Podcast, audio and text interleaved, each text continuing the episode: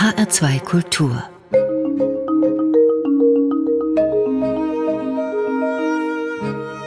Doppelkopf mein Name ist Thomas Blaul und ich begrüße heute in der Sendung Ines Florschütz vom Deutschen Ledermuseum in Offenbach. Herzlich willkommen bei uns im Studio.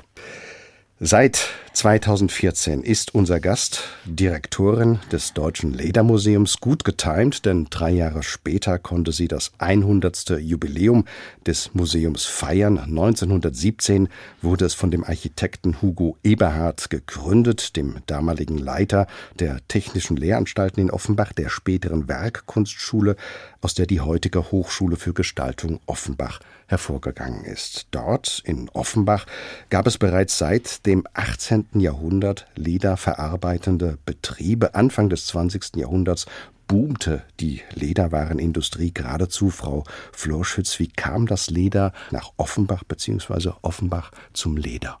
Ja, Sie haben ja schon die großen Daten angesprochen. Offenbach hatte im 18. Jahrhundert eine ähm, Gewerbefreiheit. Die Isenburger Fürsten waren hier, haben hier die wirtschaftliche Entwicklung stark gefördert. Es gab die Glaubensflüchtlinge, Hugenotten, die haben hier ein Wissen mitgebracht, wie man Leder verarbeitet. Es ist aus einer ganz kleinen, sag ich mal, handwerklichen Produktion entwachsen. Man hat hier in Offenbach hauptsächlich Schmuckschatullen, Kleinlederwaren wie Brieftaschen, Fotoalben und diese Dinge hergestellt. Und hier wuchs dieses Wissen und auch die Nachfrage sehr stark. Und wenn man dann im 19. und 20. Jahrhundert über Offenbacher Lederwaren gesprochen hat, hat man hauptsächlich an Taschen gedacht und Kleinlederwaren wie Gürtel und Portemonnaies. Und dafür stand dann auch dieser würde ich fast sagen, Gewerbe, Handproduktionszweig. Die Branche ist sehr rasch gewachsen. Vor dem Ersten Weltkrieg war so quasi die Spitze erreicht in den 20er Jahren.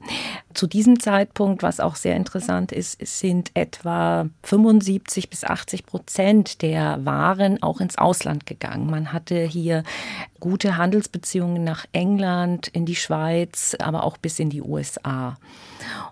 Und was auch immer wichtig ist für diese Branche, ist, dass die handwerklichen Betriebe nie ganz verschwunden sind. Also es sind äh, natürlich mit dem Anwachsen dieses Gewerbes, dieses, man kann schon sagen, Industriezweiges, auch äh, Fabriken entstanden. Die gab es in und um Offenbach herum. Aber es ist dann auch immer bis in das Handwerk gegangen, bis in Hinterhoffabrikationsstätten, die sehr familiär geprägt auch waren. War diese blühende Lederwarenindustrie vor 100 Jahren der Hauptgrund gewesen für Hugo Eberhard, dann auch gleich ein Museum zu gründen oder welche Absichten hegte er damals? Er wollte eine Vorbildsammlung für die damaligen, Sie haben das ja schon erwähnt, diese wechselvolle Geschichte der Hochschule für Gestaltung, die ja bis heute am Ort ist und einen internationalen Ruf hat.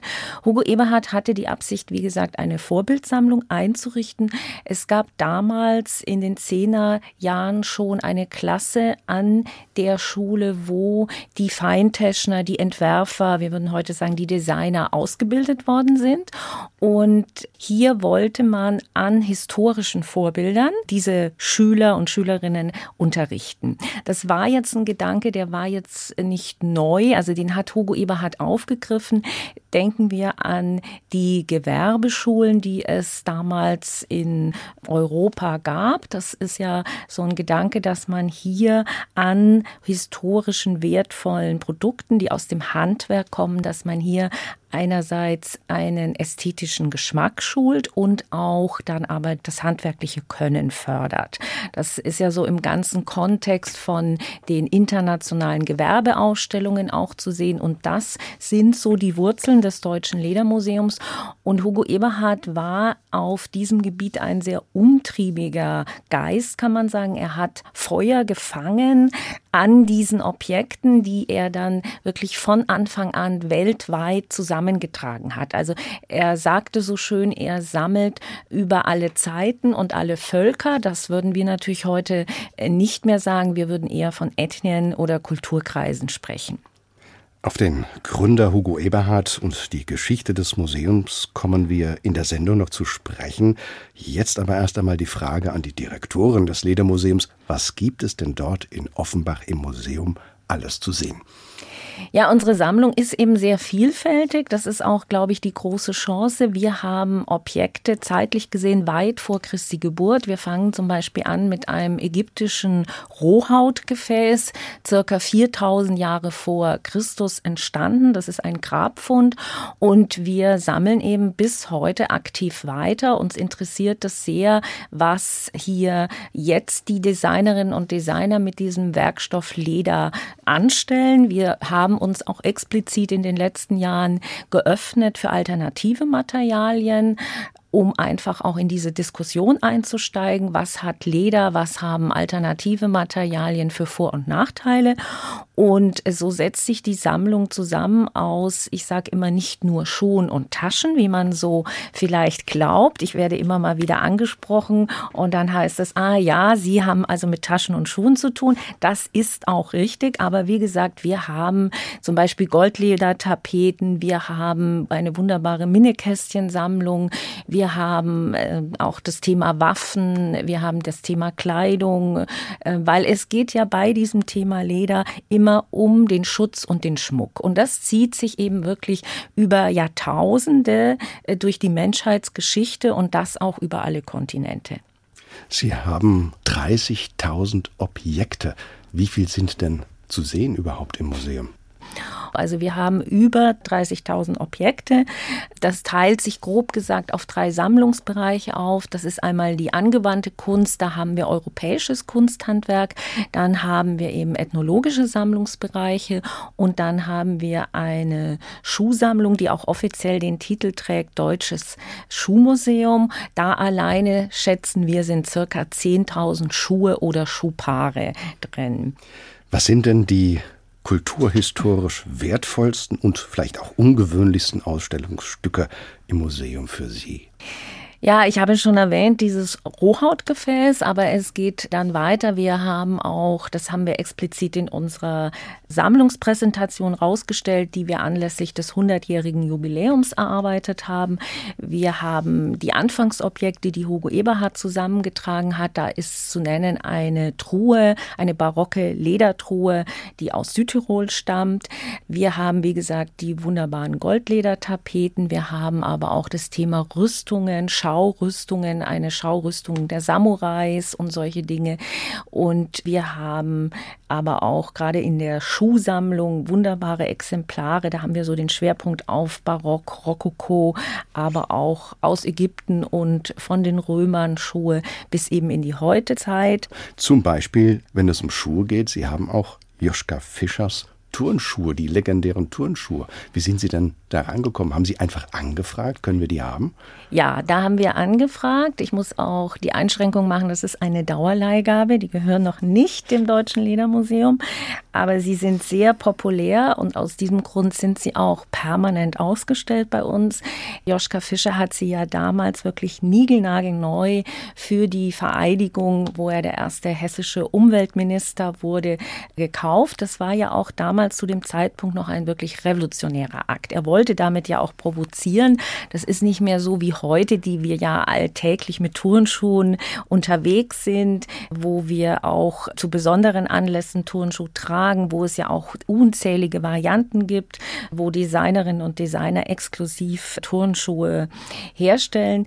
Also bei ihm war das noch eine ganz andere Haltung, dass er bewusst eben nicht im schwarzen Anzug zu der Vereidigung kam, sondern er hatte Jeans Jeans, ein grobes Tweetsacko und diese niegelnagelneuen weißen Turnschuhe an. Bei uns sind sie im Museum nicht mehr weiß. Also er muss sie sehr lange getragen haben. Sie haben Gebrauchsspuren, aber wie gesagt, sie stehen äh, sehr prominent bei uns im Hause. Da sieht man sehr schön, dass eigentlich hinter jedem Objekt eine Geschichte oder gleich mehrere Geschichte stecken.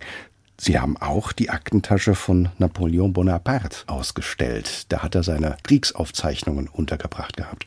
Ja, er war ja ein sehr machtbewusster Mensch und er hat hier wirklich äh, sehr viel Wert auch auf diese Dinge gelegt, auf diese Accessoires. Es geht hier nicht nur um diese Aktentasche, die steht so quasi im Zentrum dieser Präsentation, aber er hat auch für seine Frau und wie auch für seine, sag ich mal, engsten Mitarbeiter gewisse Accessoires ausgestattet, die so einen Wiedererkennungseffekt haben, würden wir heute sagen.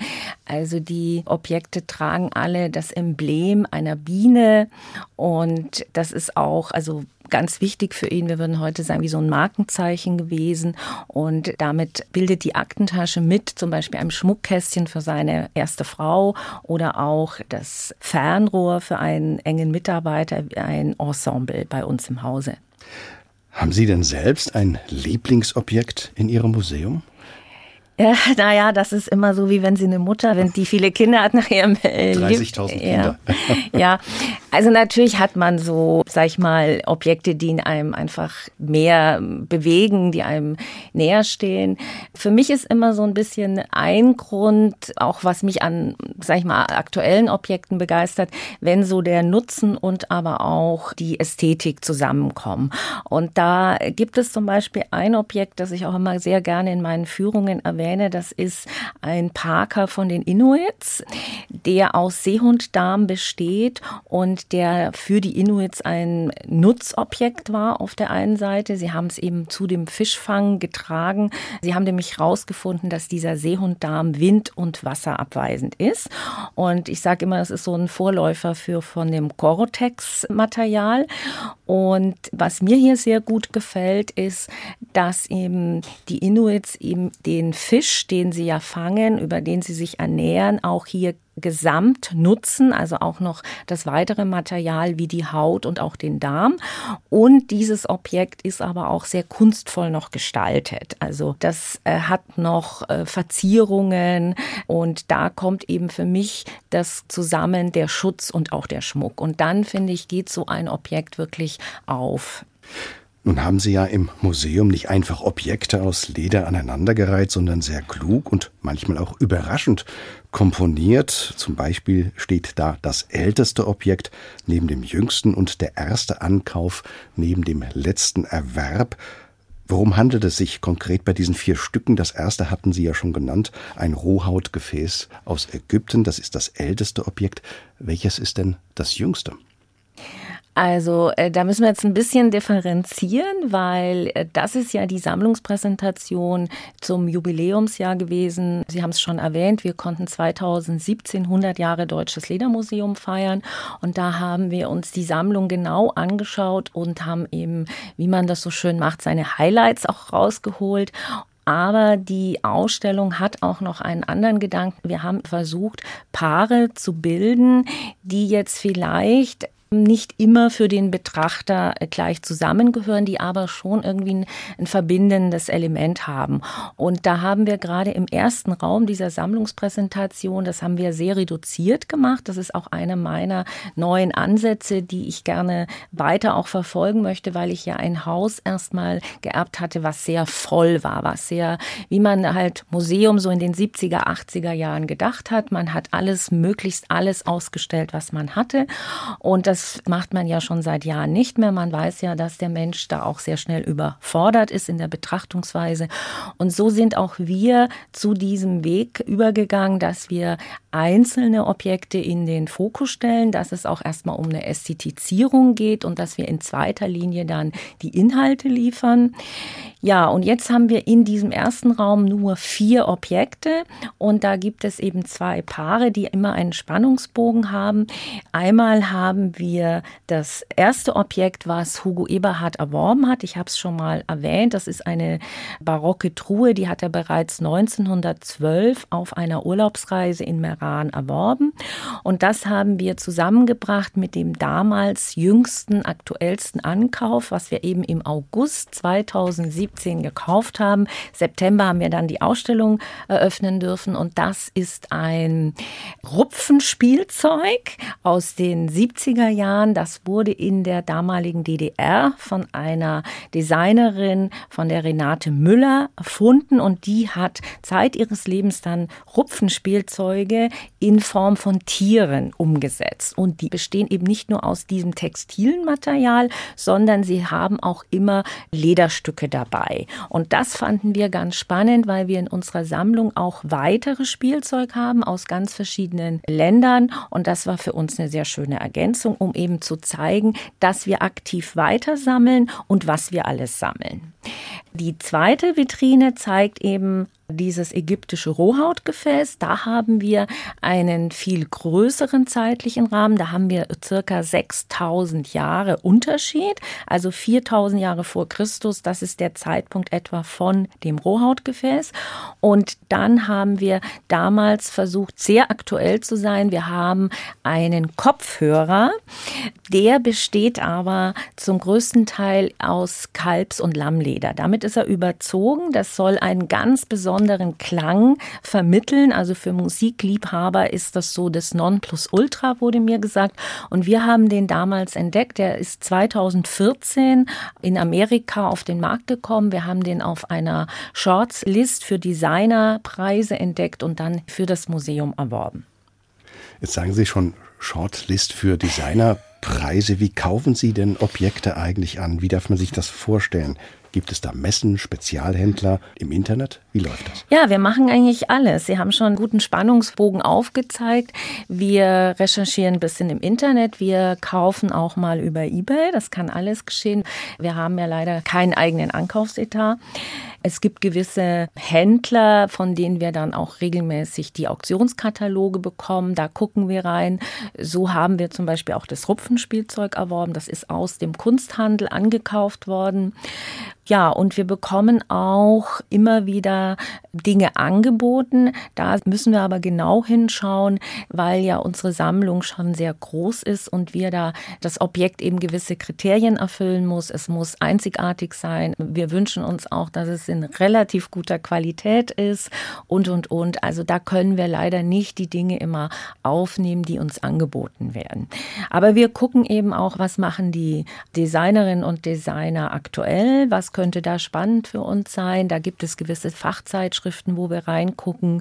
So ist zum Beispiel zu uns auch dann ein Jahr später, 2018, ein Turnschuh gekommen, dessen Sohle aus recyceltem Kaugummi besteht. Und der ist auch sehr beliebt bei unseren Besucherinnen und Besuchern. Den haben wir auch ganz gezielt damals erworben, wo er noch gar nicht auf dem Markt war. Also da haben wir ein bisschen über Umwege sind wir da dran gekommen dann und waren sehr froh. Mit Kaugummisohle. Jetzt haben Sie gerade gesagt, dass Sie keinen eigenen Ankaufsetat haben. Das Museum ist ja seit 1922 eine Anstalt des öffentlichen Rechts. Was bedeutet das für das Museum und was hat es mit diesem Ankaufsetat auf sich? Ja, wir sind eine Anstalt des öffentlichen Rechts. Das bedeutet, juristisch gesehen sind wir ein eigenständiger Körper. Und wir haben Zuschussgeber. Zuschussgeber sind im Moment die Stadt Offenbach und auch das Land Hessen, die beide fast den gleichen Anteil geben und dann haben wir noch ein paar kleinere Zuschussgeber. Wir nutzen das Gebäude von der Stadt Offenbach. Das ganze Areal und das Haus ist im Besitz der Stadt. Und wir sind ja dabei, hier zu versuchen, eine Generalsanierung anzustreben. Da sind wir in Gespräch auch mit dem Bund, dass wir hier eben sanieren können und hier auch es neu aufstellen können. Was wir ja in den letzten Jahren gemacht haben, sind ja, dass wir das Haus inhaltlich neu interpretiert haben, dass wir versucht haben aufzuzeigen, wo kann es eigentlich langgehen mit einem Haus, was 100 Jahre alt ist, was ein Spezialmuseum ist rund um ein Material, nämlich um dieses Material Leder, ein organisches Material, dass man hier eben versucht, die Sammlung auch in die Jetztzeit zu tragen. Ich sage immer, es ist wichtig, wichtig. Museum ist Vergangenheit, Gegenwart und Zukunft. Und das versuchen wir auch mit unseren Ausstellungen, dass wir einerseits das Material, die Materialität in den Fokus gestellt haben. Wir haben dafür einen eigenen Raum eingerichtet, wo Sie äh, Lederstücke anfassen dürfen, weil Leder ist ja ein haptisches Material. Aber uns ist auch da ganz wichtig, eben alternative Materialien aufzuzeigen, wie dieser Turnschuh aus der Sohle, die aus recyceltem Kaugummi ist. Oder wir haben ein Objekt, was aus Pinatex ist. Pinatex ist ein Material, was äh, Leder ähnlich ist und was aus dem Ananasblatt hergestellt wird. Und solche Dinge verfolgen wir sehr stark, weil wir uns eben als ein äh, Museum verstehen, was rund um dieses Material Leder agiert. Aber wir versuchen auch ganz bewusst unsere historisch sehr qualitätsvolle Sammlung in die Jetztzeit zu bringen. Darum auch gerne diese Gegenüberstellungen, wo irgendwie eine Verbindung sein muss, wo es entweder um die Materialität geht oder um den Nutzen des Objektes. Und das hat uns auch, denke ich, in den letzten Jahren wieder vermehrt Besucherinnen und Besucher gebracht. Ines Florschütz, Direktorin des Deutschen Ledermuseums in Offenbach, zu Gast heute im HR2 Doppelkopf. Im zweiten Teil der Sendung wollen wir über die Herausforderungen sprechen, denen sich das Museum heute zu stellen hat. Und das sind wirklich spannende Themen. Aber zunächst hören wir Ihren ersten Musikwunsch, Frau Florschütz. Ja, zuerst kommt Pink Martini. Die Band ist sehr international zusammengestellt und ich denke mir, das ist eine gute Brücke zum Haus, zu der Sammlung, weil die Sammlung des Deutschen Ledermuseums auch so international ist. Und es ist eine Band, die ich schon seit langem entdeckt habe und die mich immer wieder begleitet und eine sehr positive Musik macht.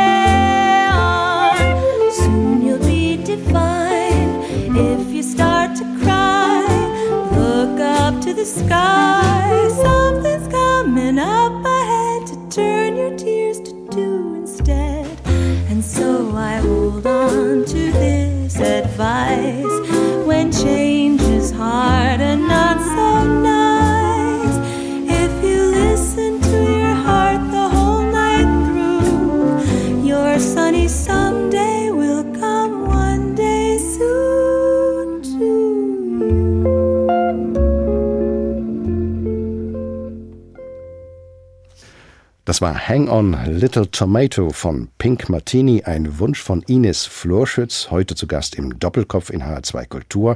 Mein Name ist Thomas Plaul. Wir hatten im ersten Teil bereits den Gründer des Ledermuseums erwähnt, Hugo Eberhard, dem das Museum enorm viel zu verdanken hat, nicht nur seine bloße Existenz, sondern auch seine weltweite Bedeutung. Wenn man aber heute an diesen Sammler aus Leidenschaft denkt und das Positive hervorhebt, so muss man auch die andere Seite Hugo Eberhards sehen, nämlich sein Verhalten und seine Rolle zur Zeit des Dritten Reiches. Frau Florschütz, im Museum selbst und in den Publikationen des Museums wird dieses Thema Hugo Eberhard ja sehr offen angegangen. Wir haben uns in den letzten Jahren nochmal explizit um die Person Hugo Eberhard gekümmert, auch mit Forschungen, die auch durch die Stadt Offenbach getragen worden sind und auch durch die HFG. Da gibt es Frau Hansert, die hat da explizit auch nochmal drüber gearbeitet. Hugo Eberhard war ein sehr engagierter, leidenschaftlicher Sammler und er hat den größten Teil dieser historisch sehr qualitätsvollen Sammlung zusammengetragen. Und das war eben gerade auch in den 10er, 20er Jahren mit Unterstützung von jüdischen Förderern des Hauses. Und mit dem Wandel, mit dem politischen Wandel und dem Auftreten des Nationalsozialismus und der Machtergreifung 1933 hat Hugo Eberhard explizit diese jüdischen Förderer, äh, man kann sagen, fallen lassen und hat sich sehr stark dem Nationalsozialismus zugewandt. Er ist relativ spät noch auch in die Partei eingetreten und das haben wir einfach nochmal dargestellt. Es gibt ja im Hause, im Foyer eine Büste, die ist nach seinem Tod 1959 angebracht worden. Und da gibt es seit einiger Zeit einen Kommentar, wir nennen es kritischen Kommentar, wo wir nochmal die Rolle Hugo Eberhard darstellen. Das heißt, die sogenannte Cancel Culture findet nicht statt, sondern im Gegenteil zeigen und aufklären. Richtig, also da haben wir uns explizit auch mit dem Senat und im Senat, wir haben da etliche Diskussionen gehabt und wurden auch beraten von verschiedenen Fachleuten. Und da haben wir uns explizit dazu entschlossen, die Büste nicht verschwinden zu lassen, weil wir das als eine Geschichtsklittung empfinden würden. Wir lassen das so, aber wie gesagt, wir sind diesen entscheidenden Schritt weitergegangen und kommentieren das an dieser Büste direkt mit einem Text. Das ist uns auch sehr wichtig, auch wenn ich meine Führungen gebe. Erwähne ich das, lasse ich das äh, mit einfließen. Und wir haben auch darüber publiziert. Auch damals schon 2017 im Jubiläumsjahr haben wir ja eine ähm, große Publikation rausgegeben, 100 Jahre Deutsches Ledermuseum unter dem Titel Leder Weltgeschichte. Und da gibt es auch schon einen sehr kritischen, aufklärerischen Beitrag zu der Person und dem Wirken Hugo Eberhards. Zur kritischen Auseinandersetzung mit der Geschichte des Museums gehört auch die Frage, wie man in den vergangenen 100 Jahren an die Objekte gekommen ist. Da stehen besonders jene Erwerbungen im Mittelpunkt des Interesses, die in einem kolonialen Kontext stehen und jene Erwerbungen zur Zeit des Dritten Reiches. Da spielt dann auch das Thema Restitution hinein. Wie handhaben Sie das? Ja, also das letztere Thema haben wir bearbeitet. Wir haben vor einigen Jahren ein Forschungsprojekt gehabt zu der Frage, wie sind Objekte während des Dritten Reiches, also von 33 bis 45, ins Museum gekommen? Gibt es hier möglicherweise Objekte, die aus ehemaligem jüdischen Besitz sind? Da haben wir eine Studie erarbeitet und haben auch belastete Objekte in der Lost Art Datenbank reingestellt. Mit diesem Thema setzen wir uns also kritisch auseinander. Und dieses zweite Thema, was Sie angesprochen haben, ist für uns natürlich auch ein hochaktuelles Thema, eine Aufgabe, der wir uns stellen müssen, da wir ja eine ethnologische Sammlung haben und damit auch Objekte aus den ehemaligen Kolonien. das sind wir leider schweren Herzens, muss ich sagen, noch nicht angegangen, weil wir eben ein sehr großes Haus sind aufgrund von Personal und Zeitknappheit. Aber wir sind da in Diskussionen, in Gesprächen, auch in Netzwerken jetzt seit einiger Zeit. Und da wird sich, denke ich, auch was auftun. Und wir werden einen Bereich, Sie müssen sich ja vorstellen, die Sammlung ist ja, wie gesagt, äh, nicht klein. Und wir haben aus Afrika, aus Nordamerika etc. hier Objekte im Hause. Und wir haben auch natürlich schon mal Stichproben gemacht und wir haben bei einschlägigen Kunsthändlern Objekte erworben, die man auch kennt, sage ich mal, in der Fachwelt. Da muss eben noch mal genau hingeschaut werden und wir werden uns auch, denke ich, ein Gebiet rausnehmen und hier mal Schritt für Schritt anfangen. Kritischer beäugt wird heute auch der Werkstoff Leder selbst und seine Verarbeitung. Das Gerben gehört ja zu einer der ältesten Tätigkeiten des Menschen gerade da haben sie in der Vergangenheit mit natürlichen Materialien gegerbt. Also sie können mit pflanzlichen Materialien gerben, mit Rinden. Sie können aber auch sämisch gerben mit Fetten. Also ich versuche das jetzt ein bisschen zu vereinfachen. Es geht sogar so weit, sie können mit Urin gerben. Und das wurde alles auch seit dem ausgehenden Mittelalter sehr stark gemacht. Da hat sich ja das Gerbergewerbe sozusagen etabliert. Sie brauchen auch natürlich relativ viel Wasser. Deswegen waren die Gerbereien, die Gerbermühlen auch immer an Flüssen angesiedelt. Das Ganze ist ein bisschen in eine Verwandlung gekommen und damit auch in Verruf im 19. Jahrhundert durch das Aufkommen der Chemie, dass sie eben mit Chrom gegerbt haben. Chrom ist ein giftiges Material und für den Menschen eben schädlich. Und das ist auch, sage ich mal, das Problem gewesen, dass man hier eben äh, dem Menschen auch geschadet hat. Wie schätzen Sie die Rolle ein, die der Werkstoff Leder in Zukunft spielen wird? Denn neben diesen ökologischen Gründen gibt es ja auch tierethische Gründe, weshalb Leder kritisiert wird oder ja. die Verwendung von Leder. Da haben Sie vollkommen recht. Es ist natürlich so, wenn ich in meinem Museum einen Vegetarier oder Veganer begegne, den werde ich nicht davon überzeugen können, dass er Leder vielleicht auch trägt. Es geht ja bei diesen Menschen auch so weit, dass sie es nicht nur ablehnen, also dass Tiere getötet werden, dass sie sich nicht von den tierischen Stoffen ernähren wollen, sondern dass sie es auch ablehnen, Lederschuhe zum Beispiel zu tragen. Das muss man akzeptieren. Wir sehen auch eher unsere Aufgabe darin, dass wir die Bandbreite aufzeigen. Wie wird das Material Leder hergestellt? Was hat es für Eigenschaften? Zum Beispiel ist Leder ein sehr langlebiges Material. Leder und auch Pelze, das ist ein Material, da haben Sie, wenn das richtig verarbeitet worden ist von Fachleuten, haben Sie sehr lange Freude und äh, sie haben ein Material, was natürlich verrottet, was unsere Umwelt nicht belastet. Wenn wir jetzt uns die alternativen Materialien anschauen und wenn wir da zum Beispiel mal Polyacryl oder Polyamid betrachten, nennen wir mal das Beispiel, wir nehmen einen Webpelzmantel her, der aus Polyamid und Polyacryl besteht, also aus im Grunde 100 Prozent Plastik, dann haben wir ein künstliches Material, was künstlich hergestellt wird und was in der Verrottung unsere Umwelt belasten wird. Das wissen nicht alle immer, glaube ich, die einen Webpelz tragen, aber das muss man auch alles bedenken bei diesem Thema. Und das sehen wir so ein bisschen als unsere Aufgabe jetzt. Dazu machen wir auch explizit Veranstaltungen, Gesprächsmatineen, um hier unterschiedlichste Fachleute einzuladen und die zu Wort kommen zu lassen, äh, dass sie hier einfach die Bandbreite aufzeigen. Ich sage immer, man kann jetzt nicht vereinfacht sagen, das eine ist schlecht, also zum Beispiel Leder ist schlecht und alternative Materialien ist alles gut.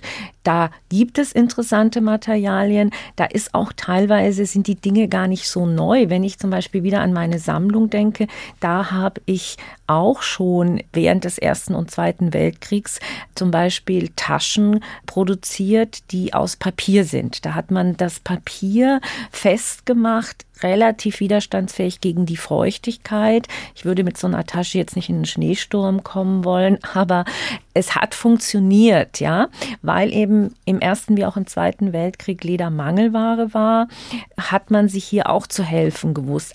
Und das gibt es ja heute auch wieder. Wir haben zum Beispiel in unserer Sammlung eine Reisetasche, einen Reiseshopper aus Tyvek. Tyvek ist ein synthetisch hergestelltes Material, was auch ähnlich wie Papier funktioniert. Ja? Also das wollen wir alles so ein bisschen aufzeigen und auf Ihre Frage zu kommen, wie sehe ich das mit dem Thema Leder? Ich glaube, es wird beides parallel geben. Also ich glaube, da wir ja auch eine starke Welle haben, die so zurück zum Handwerk, zur Nachhaltigkeit, zu Langlebigkeit geht, äh, werden wir hier auch weiter Leder verwenden und auch Lederprodukte haben.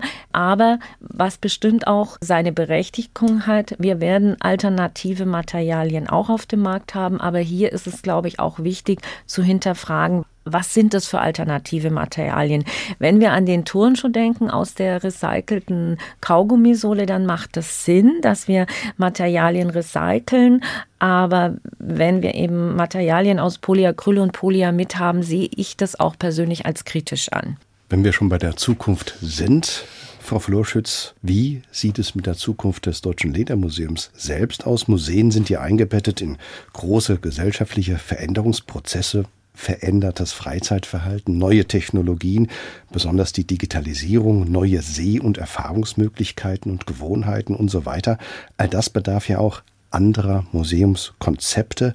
Welche Kernideen haben Sie da, Frau Florschütz? Ja, da müssen wir auch schauen, wie wir uns weiterentwickeln. Das ist keine Frage. Also was für uns ein Meilenstein war, war, wie wir 2018 unseren Multimedia-Raum eingerichtet haben, wo man einerseits Lederstücke berühren kann, aber auch, wo wir Technik äh, mit einbeziehen können. Wir haben Medientische dort, wo Lederstücke drauf liegen und durch das Berühren dieser Lederstücke erfahren Sie was über diese einzelne Lederart hat und sehen Fotos dazu von den Objekten, die wir im Hause haben. Und das müssen Sie sich so vorstellen, wie wenn Sie einen kleinen lexikalischen Eintrag abrufen, dass Sie da die Informationen bekommen zu dieser Lederart. Und das ist ein Raum, der sich großer Beliebtheit im Museum erfreut, wo wir durchwegs sehr, sehr positive auch Einträge in unser Besucherbuch bekommen. Und das, denke ich, war ein wichtiger Schritt und auch ein richtiger Schritt. Und da müssen wir auch noch weiterarbeiten. Wir haben zum Beispiel bis jetzt im Museum noch keine Audioguides. Das war auch ähm, eine finanzielle und personelle Frage. Und ich denke sowieso, wir müssen durch Corona alle umdenken. Für uns persönlich im Deutschen Ledermuseum hat es bedeutet, dass wir wirklich in einer Zeit, wo wir auf einem guten Weg waren, wo wir gute Besucherzahlen hatten, wo wir, dass wir abgeschnitten worden sind und ähm, wir können jetzt nicht einfach da weitermachen, wo wir aufgehört haben, sondern es ist wieder wie so ein Neuanfang.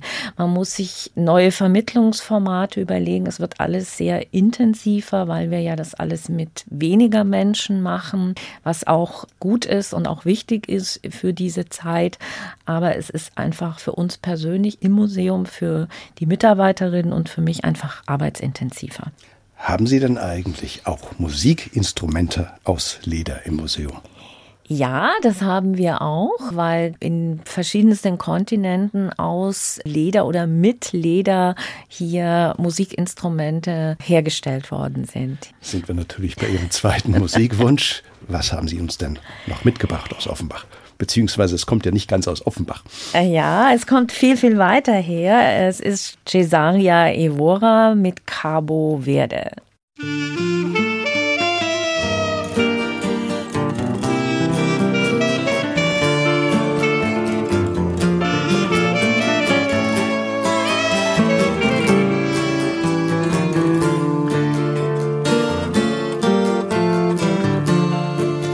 Cabo Verde já espera te mas ainda tem fé esperança. Mas Deus que tá tranquila pel manda um passeio cantinho triste de meu, nesse cantinho de tormento. Cabo Verde já espera-te, mas ainda tem fé esperança. Mas Deus está travida per manda um passeio nesse cantinho triste de meu, nesse cantinho de tormento. Minha fé, minha esperança é de vai para longe, é de vai para terra grande, terra de felicidade.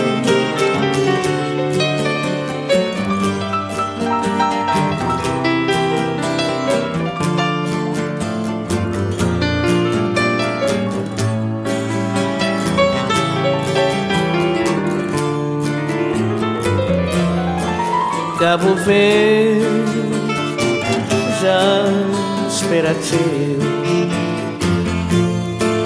Mas ainda tem fé e esperança Que mas Deus que a vida Pel manda um passeio Nesse cantinho triste de meu Nesse cantinho de tormento. Minha fé, minha esperança, e na Deus contém, e na Virgem Maria que está nascer e na terra. Minha fé, minha esperança, e na Deus contém, e na Virgem Maria que está na céu e na terra.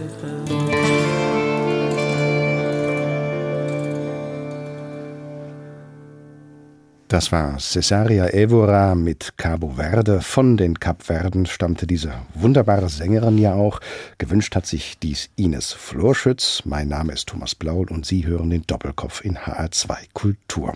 Unser heutiger Gast ist 1965 in Essen geboren.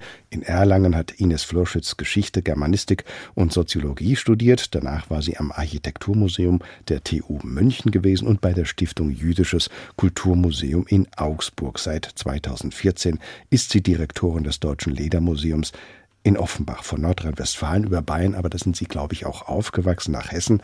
Ist das Rhein-Main-Gebiet nicht nur für das Museum, sondern auch für Sie gut? Das Rhein-Main-Gebiet hat schon auch für mich einige Überraschungen äh, bereitgehalten. Mir war nicht so bewusst, wie eng es vernetzt ist, würden wir heute sagen. Und das ist sehr spannend auch für mich, dass man hier ein breites Kulturangebot hat. In Wiesbaden, in Frankfurt natürlich, in Darmstadt, in Mainz und so, nur mal die größeren Städte zu nennen. Das war für mich die Überraschung, die positive Überraschung. Jetzt haben wir viel über das Ledermuseum und über Leder selbst gesprochen. Frau Florschütz, wie sind Sie denn selbst zum Leder gekommen? Was interessiert, was fasziniert Sie am Leder? Ja, da ist vielleicht die philosophische Frage erst zu stellen. Vielleicht ist das Leder zu mir gekommen, ja. Ich hatte das ja schon mal ganz, wie ich das Amt angetreten habe, sozusagen verraten. Also der Begriff Offenbacher Lederwaren war mir nicht fremd. Sie haben das ja gesagt, ich bin in Bayern im Frankenland aufgewachsen. Ich hatte eine Großmutter, die aus Würzburg stammte und die hatte Verbindungen zur Offenbacher Lederbranche. Und dann ist es so einfach, ich bin mit den Produkten, mit den Taschen aus der Offenbacher Lederbranche wirklich aufgewachsen. Ich wusste das. Ich wusste auch so ein bisschen was über die unterschiedlichen Lederarten. Wie verhält sich das mit Krokodilleder? Was ist Straußenleder und so? Also das war mir alles nicht fremd und es macht mir auch bis heute großen Spaß. Ich glaube schon, dass ich das auch zum Teil lebe. mit diesem Material und auch mit diesen Produkten. Und darum musste ich nicht äh, lange zögern, wie ich gelesen habe, dass diese Stelle ausgeschrieben ist und mir eigentlich gar nicht die Frage stellen, ob mich das wirklich so interessiert. Die Sammlung ist einfach herausragend. Das war mir auch schon durch mein Studium bekannt, dass hier in Offenbach wirklich ein wahrer Schatz an historischen Objekten sozusagen verborgen ist. Und dann ist es für eine Museumsfachfrau schon eine tolle Herausforderung, wenn sie so gestalten kann. Also diese Chance habe ich ja hier in Offenbach, da eben die Sammlung sehr verborgen war und auch das Haus in einem Zustand war eher, wo wir sagen, na ja, Museum, wir haben es schon gesagt, 70er, 80er Jahre, dann kommt man hierher und kann gestalten was natürlich immer für jeden Museumsmann oder jede Museumsfrau dann dazukommt, äh, die finanzielle Frage. Und das ist natürlich auch eine große Aufgabe, die ich versuche Schritt für Schritt zu lösen und die uns aber bis jetzt, denke ich, auch immer zumindest in einzelnen Projekten gut geglückt ist. Sie haben sich in Ihrer Dissertation an der TU München mit dem Zusammenhang von Architektur und Arbeit befasst. Ihre Doktorarbeit ist überschrieben mit Die Fabrik in der bayerischen Frühindustrialisierung 1840 bis 1860. Nun arbeiten Sie erneut in einem Bereich, also in einem Museum, in dem die Industrie ja doch eine wesentliche Rolle spielt. Die Lederindustrie, wir hatten das eingangs erwähnt. Ist das eine Art roter Faden in Ihrem historischen Interesse und Arbeiten, Aspekte der Industrialisierung? Ja, das ist schon ein Thema, was mich schon sehr früh beschäftigt hat, aber eben das ganze Thema Industrialisierung nicht nur auf die Wirtschaftsgeschichte zu sehen, sondern das war ja schon in meiner Dissertation so angelegt, sehr stark sozial und kulturgeschichtlich das ganze Thema auch zu sehen. Und da sind sie einerseits sehr schnell bei dem Menschen und sie sind dann natürlich auch bei den Produkten. Und das lässt sich jetzt ja auch sehr schön im Deutschen Ledermuseum zeigen. Da haben wir jetzt erstmal den Schwerpunkt auf die Objekte gelegt, weil ich ja auch relativ schnell das formuliert habe und gesagt habe, wir haben hier in Offenbach einen wahnsinnigen, tollen Schatz an Objekten, ganz unterschiedlicher Art, zum größten Teil historisch sehr wertvolle Objekte. Aber man hat ja auch so als Leiterin immer noch so verschiedene Ideen im Kopf. Und ich denke, was mir also schon noch ein großes Anliegen wäre, nochmal genau in Verbindung aber mit den Produkten, die wir im Hause haben, sehr stark auf die Geschichte der Offenbacher Lederbranche zu schauen. Also da sind wir so ein bisschen dran. Da wird bestimmt und ich hoffe auch, dass uns das gelingt, in den nächsten Jahren noch mal was Größeres entstehen. Und da muss man natürlich auch möglichst schnell die Akteure denken, die es noch gibt. Das haben wir ja auch schon ansatzweise gemacht. Es gibt bei uns einige Kurzfilme im Museum zu sehen, wo wir auch ehemalige Akteure der Lederbranche interviewt haben. Und ich komme ja aus so einer Zeit, wo das äh, damals ähm, in meinem Studium war das so das Neueste vom Neuesten, solche Porträts äh, zu machen, Interviews zu machen. Und das, denke ich, wäre auch nochmal ein Weg, den wir gehen sollten im Museum. Ines Florschütz, herzlichen Dank, dass Sie von Offenbach über den Main nach Frankfurt gekommen sind und auch so schöne Musik mitgebracht haben. Was hören wir nun zum Schluss der Sendung? Zum Schluss der Sendung hören wir eine Musik, die mich auch schon seit Jahrzehnten, darf ich sagen, begleitet, die mich auch immer wieder ein bisschen runterbringt, die mich ruhig macht und wo ich auch sehr gut schreiben kann, muss ich gestehen. Dann lassen wir die Sendung jetzt ausklingen mit den Goldberg-Variationen von Johann Sebastian Bach in der berühmten Interpretation von Glenn Gould geht der Doppelkopf in HR2 Kultur heute zu Ende. Gast im Studio war Ines Florschütz, Gastgeber Thomas Plaul.